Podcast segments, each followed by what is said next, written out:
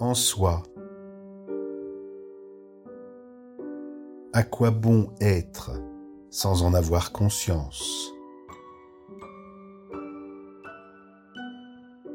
Nous gagnons en doublant la mise à être conscient d'être conscient au lieu et au moment présent, et non pas dans un ailleurs ou un autre temps.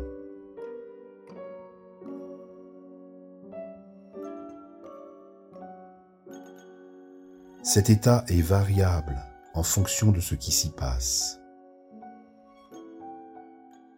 Or, le plus souvent, nous y trouvons vite l'ennui, sans voir alors l'intérêt paradoxal que ce sentiment est seulement la première ligne de défense du mental, l'évitement de la preuve d'un stade meilleur, la résistance du petit moi au bien-être qui s'instaurerait sans lui. Il suffit du trop peu minimum d'une simple dose de conscience pour que s'opère le retour mécanique au bercail du conditionnement. Ce pli marqué en soi de nous extraire coûte que coûte d'une intériorisation dont l'inconnu nous pousse à préférer nous réfugier vers n'importe quoi d'autre de décentrant.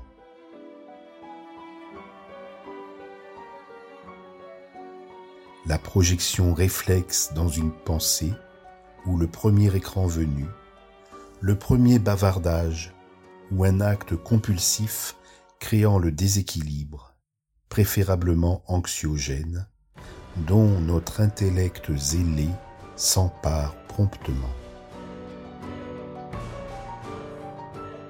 Justifiant de l'utilité tant rassurante qu'annihilante de son agitation à traiter du futile qu'il nous déguise en importance.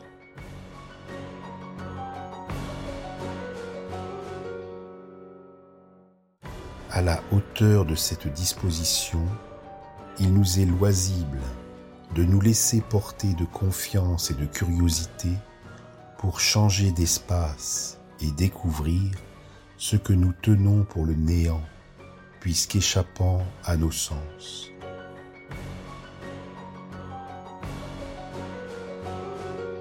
Il nous suffit pour cela de nous éloigner du volontaire autant que de tout concept, idée ou opinion, et nous ouvrir à l'intention flottante de percevoir, pour sentir sans yeux ce que nous observons, sans ouïe ce que nous entendons, sans derme ce qui nous touche, et le goût sans papille que nous avons de l'abondance du vide. De la vérité poétique blottie dans le silence, des ondulations douces de l'immobilité, de la paix sans limite sous-jacente au tumulte, atténuant toute emprise sur ce qui est et se vit en soi. Nos sens inversés, retournés vers l'intérieur, et si discrets soient-ils, impriment malgré tout une imparable, même infime influence, laquelle aussitôt s'expanse et se dilue dans la sphère observée, ce jusqu'à la plus profonde dissolution du moi existentiel, traduisant à juste proportion le réinvestissement du soi.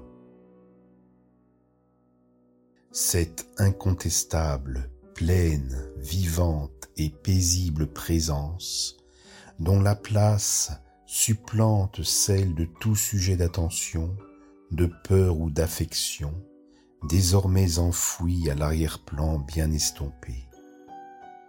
Retiré des pensées, de l'espace et du temps, le mental se désidentifie et se mue dans la protection subtile du témoin intérieur de l'harmonie de la vie inscrite dans le corps en relation à son environnement.